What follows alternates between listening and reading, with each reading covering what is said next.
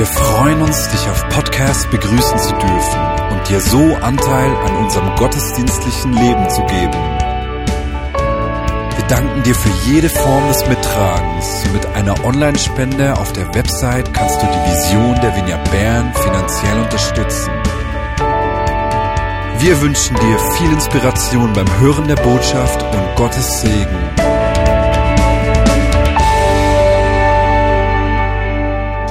Ganz herzlich begrüßen heute Abend und ich begrüße auch die Podcast-Zuhörer ganz herzlich.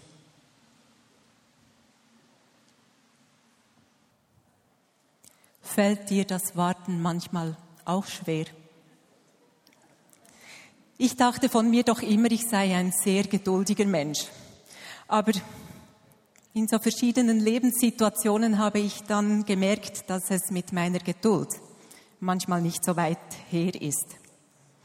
Ich vermeide es zum Beispiel, an Bushaltestellen warten zu müssen. Das mag ich nicht, darum fahre ich konsequent Fahrrad. Im Wartezimmer auf einen Termin zu warten, macht mich absolut hibbelig. Und darum habe ich da immer ein Buch bei mir, damit ich diese leere Zeit füllen kann. Auch das Warten auf heute fiel mir nicht besonders leicht. Ich habe immer noch ziemlich Respekt vor einer Predigt und dann kommt der Moment in der Vorbereitung, wo ich einfach möchte, dass es jetzt kommt, endlich. Wie ist das bei dir? Wie ist das mit Prophetien, die du mal gehört hast über deinem Leben?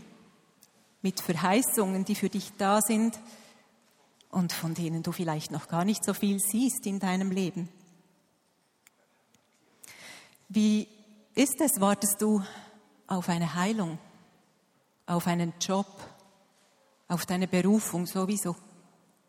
Wartest du auf deinen Lebenspartner, auf deinen zukünftigen Mann, auf deine zukünftige Frau? Wir alle kennen doch diese Situationen, wo wir sehnsüchtig warten. Und dann stehen wir doch manchmal in der Versuchung, entweder aus diesem Warten zu fliehen, davonzulaufen oder uns einfach zu Tode zu langweilen und etwas anderes zu tun oder uns aufzuregen. Ich kenne die ganze Palette, was da mit mir geschehen kann, wenn ich am Warten bin. Und die Frage ist für mich heute, wie gehen wir mit solchen Wartezeiten um? Seit ungefähr drei Monaten begegnet mir beim Bibellesen in verschiedensten Textstellen ein Wort immer wieder. Das macht Gott manchmal bei mir, wenn er mich auf ein Thema hinweisen will. Und dieses Wort ist das Wort harren.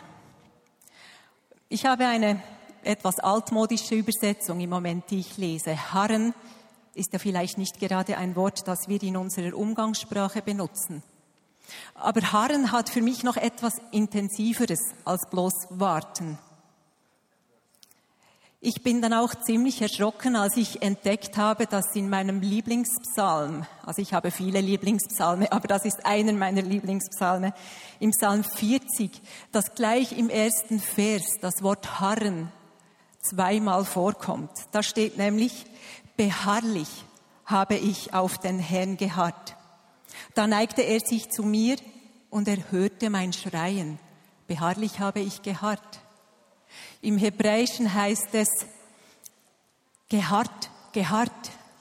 Und wenn man David frei übersetzen würde, könnte man vielleicht auch sagen, ich wartete, ich wartete, ich wartete noch etwas länger, geduldig, bis der Herr auftauchte. Und ich möchte euch heute Abend in dieses Ringen zum Thema Warten mit hineinnehmen. Es ist wirklich ein Thema, das mich beschäftigt und das mich sehr herausfordert. Warten ist eine geistliche Disziplin. Ist dir beim Lesen der Bibel schon mal aufgefallen, wie viel Zeit die Menschen der Bibel mit Warten verbracht haben? Noah wartete darauf, dass das Wasser sank. Sarah und Abraham warteten auf die verheißene Geburt ihres Sohnes. Jakob wartete sieben Jahre auf seine Frau Rahel, wurde betrogen und musste nochmal sieben Jahre für sie arbeiten. Josef wartete in Ägypten, dass er von der ganzen Geschichte wiederhergestellt würde und mit seiner Familie versöhnt wurde. Mose wartete beim Schafehüten 40 Jahre auf seine Berufung. Und Josua, der mit Mose auf den Berg stieg, wartete mit Mose zusammen sechs Tage, bis sich die Herrlichkeit Gottes zeigte und Mose in diese Wolke gerufen wurde. Und dann wartete er nämlich noch weiter, 34 Tage, bis Mose wieder aus der Wolke herauskam. Worauf wartest du? Als ich mir vergangene Woche Gedanken über das Warten gemacht habe, wurde mir ein Aspekt sehr wichtig. Für mich geht es wahrscheinlich in erster Linie nicht darum, dass ich auf die endliche Erfüllung von etwas warte, sondern ich warte auf ihn. Das Warten im Königreich Gottes hat eine ganz andere Qualität als das Warten in der Welt. Wir haben einen Grund zu warten. Wir warten auf seine Gegenwart. Hört ihr das Wort warten in Gegenwart? Ich halte gewissermaßen Ausschau, wo mein Gott im Heute mir begegnet, auf meinem Weg in mein Morgen, dort wo die Verheißung dann zu meiner Realität wird.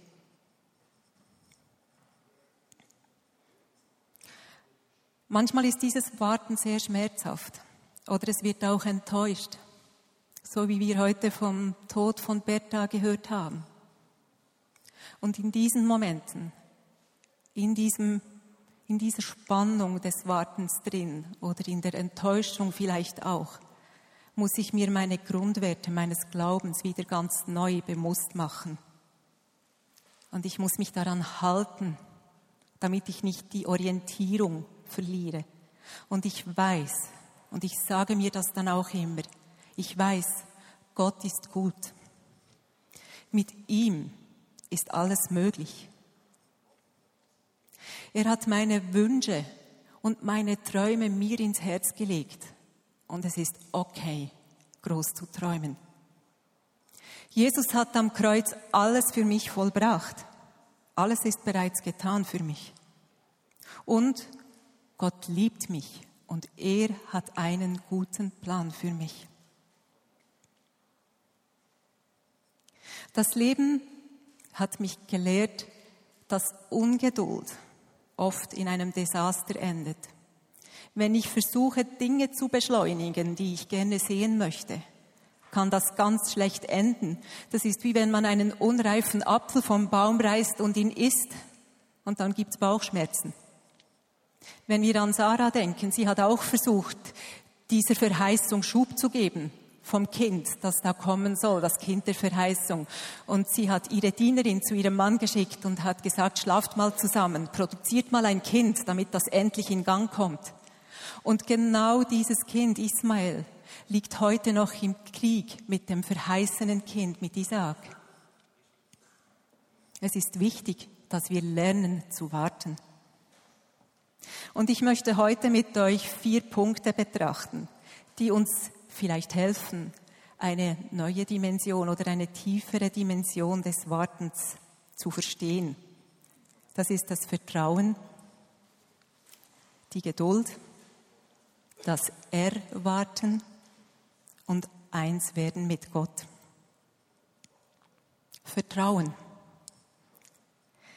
In Psalm 37,7 steht, haltet still dem Herrn und wartet auf ihn. Ein solches Stillehalten und Warten wächst aus der ganz tiefen Beziehung mit unserem Gott heraus.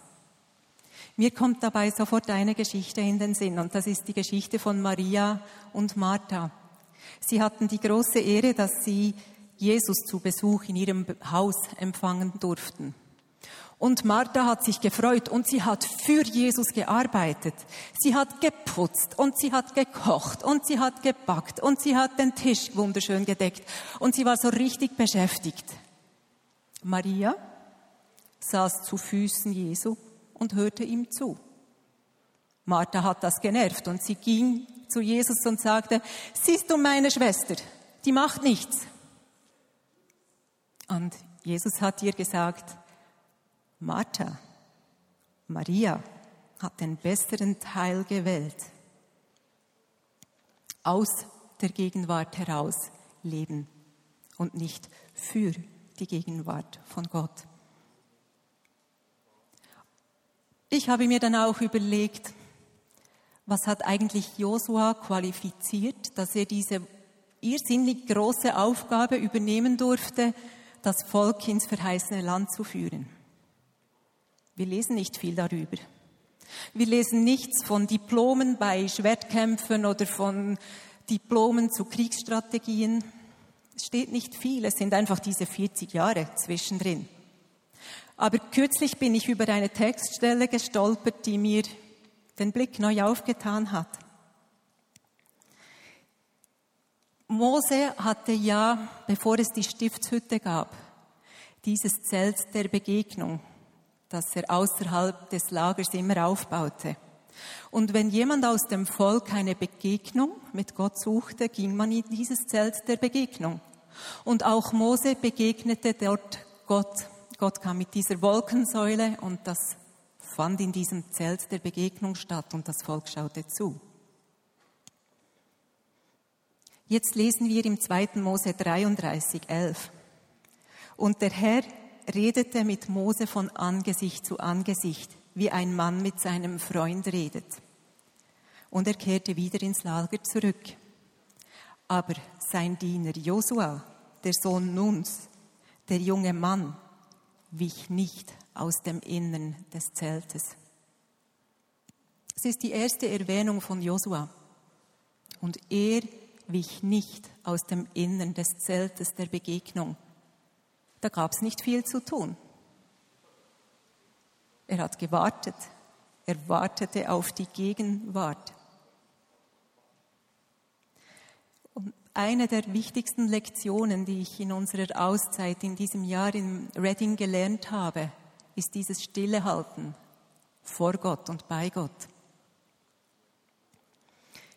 Ich habe gelernt, mich täglich mehrmals unter diesen großen Wasserfall der Liebe Gottes zu stellen, auf ihn zu warten und mich von seiner Liebe durchtränken zu lassen. Oder beim Bibellesen auf ihn zu warten und nur ein Wort oder einen Satz in mir zu bewegen und zu warten.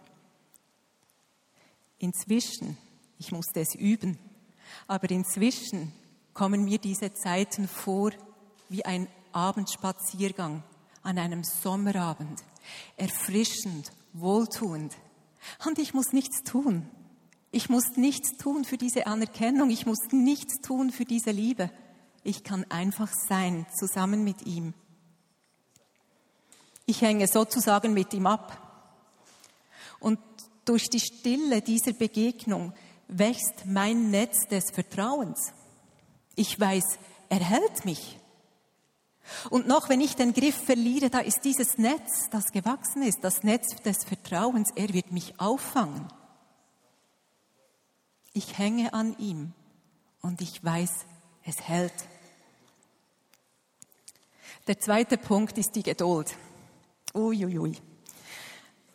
Geduld haben die einen etwas mehr in die Wiege gelegt bekommen und die anderen vielleicht etwas weniger. Ich gehöre zu den anderen. Aber vielleicht hängt unser Problem, das wir manchmal mit Geduld haben, damit zusammen, dass wir ein falsches Bild von Geduld haben. Ich glaube, mir geht das so. Geduld hat für mich lange so den Hauch gehabt von einfach etwas über mich ergehen lassen.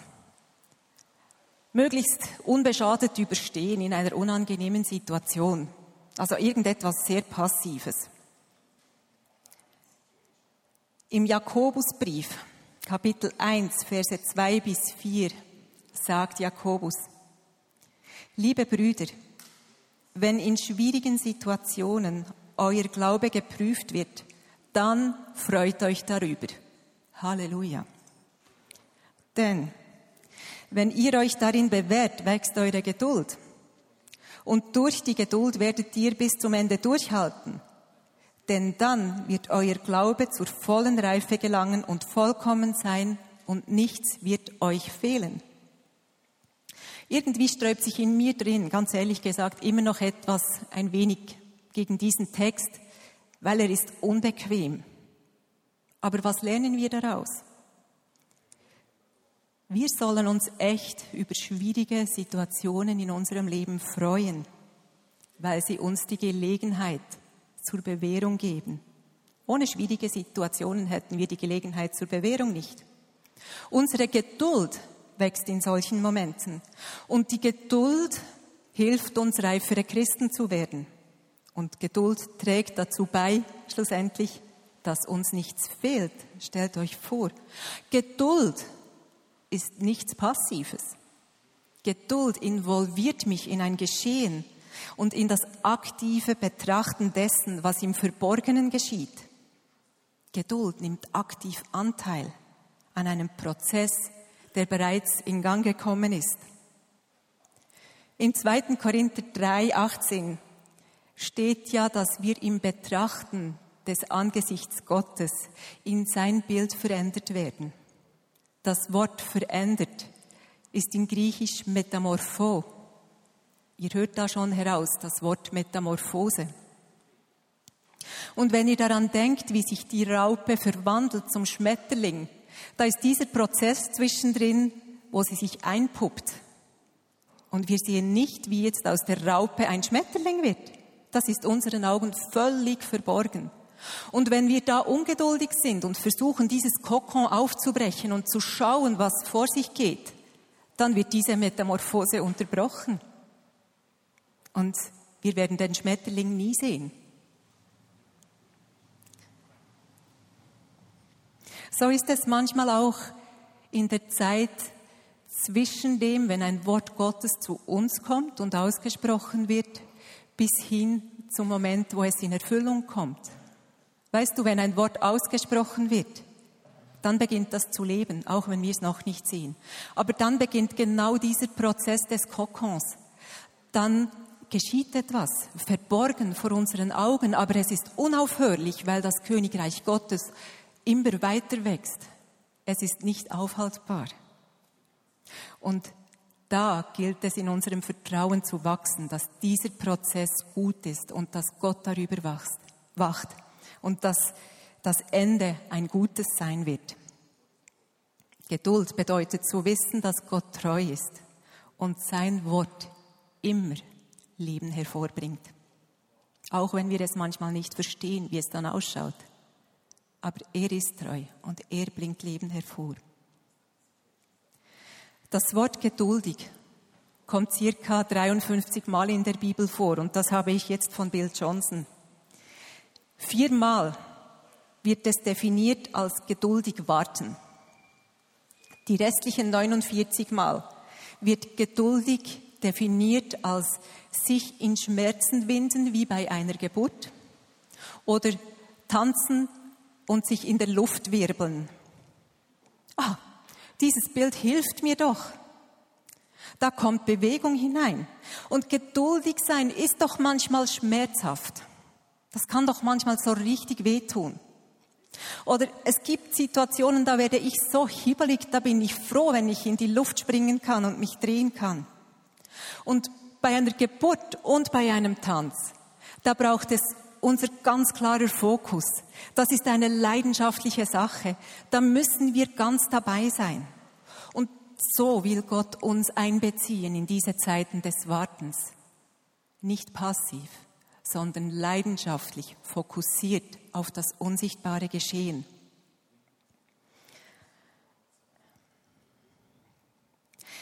Wir kommen zu der Erwartung. Erwartung beinhaltet die aktive Vorbereitung auf das, was kommen wird.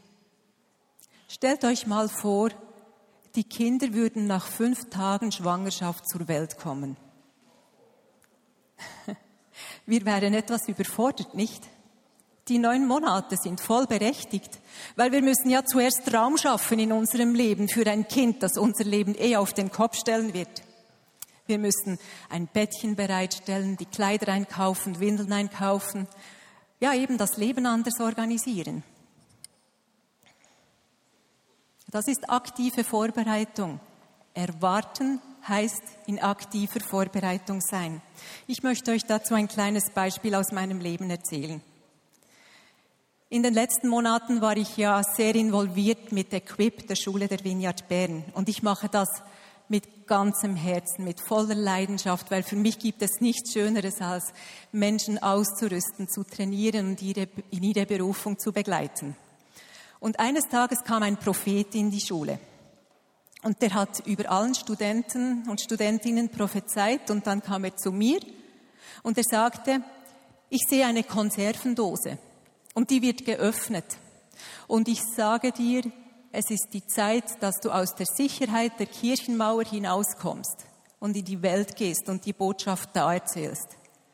Und ich dachte, nein, danke, lieber nicht. Das Thema Evangelisation das delegiere ich doch viel lieber an die wilden Männer, so wie Andi Di Melio oder Mari oder an die wilden Frauen wie Natascha und alle die, die das so gut machen.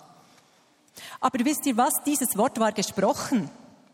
Und irgendwie fiel es halt schon auf vorbereiteten Boden, weil das Thema hat mich so unter der Oberfläche schon beschäftigt. Jetzt war die Frage, was ich tue. Ich hätte ja jetzt sagen können, okay, jetzt ist stilles Warten dran. Die nächsten 20 Jahre warte ich still vor Gott und schaue, was er sagt. Oder ich bin einfach geduldig und warte, bis er mir entgegenkommt und mich auf die Straße mit hinausnimmt. Aber wisst ihr, in dem Moment war radikaler Gehorsam gefragt. Und ich habe mich gewunden wie bei einer Geburt in der Vorstellung, dass ich zu wildfremden Menschen auf der Straße gehen soll und von Jesus erzählen soll. Und so habe ich mich dann aus Gehorsam für die School of Evangelism angemeldet, die vor ungefähr zwei Wochen stattgefunden hat. Und der erste Abend war so, wie ich es erwartet habe, nämlich einfach schrecklich. Jede Ablehnung, die ich erhalten habe, jedes Nein, ich will nicht, dass für mich gebetet wird. Es waren vielleicht vier Personen, die abgelehnt haben, der Rest hat gerne angenommen, aber ich sah diese vier, die nicht wollten, die habe ich als persönliche Ablehnung erlebt und habe gedacht, genau das ist die Bestätigung, ich bin nicht berufen zu sowas, ich bin da falsch. Ich hätte aufgeben können, aber ich wollte nicht, ich wollte durchhalten, weil ich gehorsam sein will. Am zweiten Abend ging es schon etwas besser.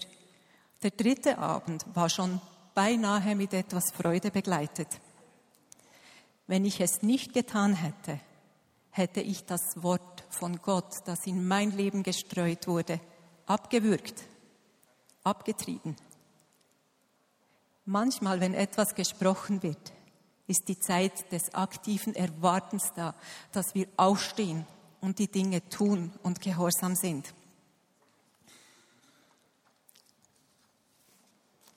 Und nun kommen wir zum letzten Punkt. Eins werden mit Gott. Im Psalm 25,5 steht, Leite mich in deiner Wahrheit und lehre mich denn du bist der Gott, der mir hilft. Täglich harre ich auf dich. Das Wort harren heißt in Hebräisch kafa. kafa kann verschieden übersetzt werden. Eine Übersetzung für dieses Wort ist fest zusammengebunden werden, ineinander verflochten sein. Anstelle von täglich warte ich auf dich, könnte man zum Beispiel übersetzen, Täglich binde ich mein Herz an dich. Durch dieses Warten werden wir eins mit Gott. Es braucht dieses Warten für dieses Einswerden. In einem Warteprozess, der aus der Beziehung heraus entsteht, zieht uns Gott ganz nahe zu ihm, bis wir mit ihm verflochten sind, die gleichen Gedanken denken, dieselben Gefühle fühlen. Wenn wir so eng mit Gott sind, wächst daraus Stärke. Ein kleiner Strang des Seils, der ist nicht so stark, aber wenn wir mit Gott zusammen verflochten sind und vielleicht noch mit anderen Menschen in Gemeinschaft, dann wird das so stark. Warten auf Gott verleiht Stärke. Und manchmal hilft es, sich bewusst eine Zeit des Wartens herauszunehmen im Leben. Die Equip-Studenten und Studentinnen haben erlebt, dass diese neun Monate sie verändert haben. wenn wir eine Zeit zur Seite setzen für Gott, wo wir bewusst auf ihn warten, da werden wir verändert und es prägt unseren Alltag. Equip beginnt wieder im September 2017. Und vielleicht ist es ja genau etwas für dich, dich zu wagen, dich in diese Gegenwart Gottes zu begeben.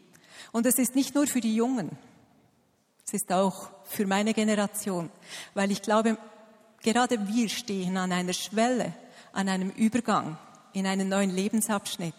Und gerade da tut es gut, sich diese Zeit zu nehmen. Im Jesaja 40, 31 steht, die auf den Herrn harren, kriegen neue Kraft, dass sie auffahren mit Flügeln wie Adler, dass sie laufen und nicht matt werden, dass sie wandeln und nicht müde werden. Zusammengebunden mit ihm erhalten wir die Kraft, den guten Kampf des Glaubens zu kämpfen. Denn Gott hat dir nicht einen Geist der Angst gegeben, sondern einen Geist der Kraft, der Liebe und der Besonnenheit. Warten ist ein Weg dazu.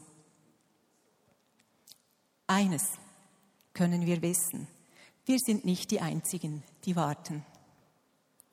Gott hat schon immer auf uns gewartet. Er hat schon immer auf dich gewartet. Er steht da mit offenen Armen und er erwartet dich. Und wenn du jetzt hier bist und denkst, ja, ich habe lange genug gewartet, ich will mein Leben mit diesem Gott gehen, dann mach das doch. Dann ist das jetzt dein Moment. Ist jemand da, der sein Leben Gott übergeben möchte? Du kannst die Hand hochhalten. Es braucht vielleicht etwas Mut, aber es ist immer der beste Moment, wenn wir das tun.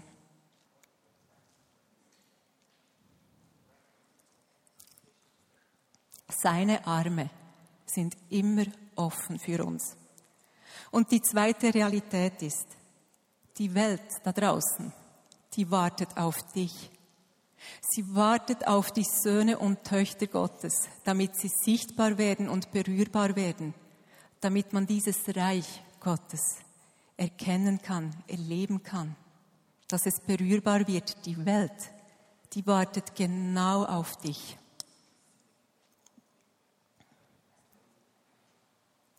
Und ich möchte dich jetzt fragen, gibt es für dich in deinem Leben ein Gebiet, wo du am Warten bist? Wo du sehnsüchtig wartest? Wo du vielleicht auch deine Fragen hast? Und wir wollen uns in diesem Warten nicht alleine lassen. Wir brauchen einander. Warten ist eine schwierige Disziplin. Wenn Warten dich betrifft, wenn das dich angesprochen hat, dann steh doch auf. Und wir wollen gemeinsam für dich einstehen und dich unterstützen in diesem Warten. Wir wollen auch für dich beten, dass du die richtige Jahreszeit, die richtige Art des Wartens erkennst in deinem Thema drin. Okay. Dürft aufstehen.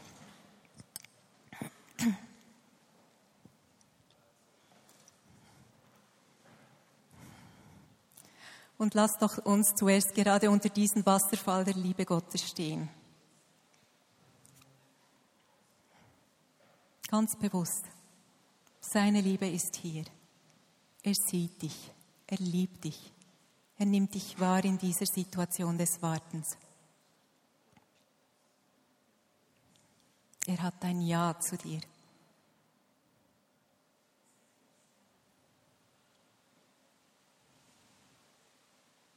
Vergiss nicht im Warten drin, immer wieder diese Gegenwart zu suchen, wo er dir entgegenkommt. Und ich bitte, jetzt bitte ich die, die um die Menschen herumstehen, die aufgestanden sind, dass ihr für diese Leute betet, dass ihr betet, dass diese Menschen Erkenntnis haben, was dran ist in diesem Warten. Ob das stille Warten dran ist, ob es dran ist, Geduld zu haben, ob es dran ist, in Erwartung, in der Hoffnung einen Schritt zu geben. Oder ob es einfach dran ist, diese intime Gegenwart, dieses Verbundensein mit Gott zu suchen und segnet diese Menschen. damit das Warten ihnen zur Freude wird.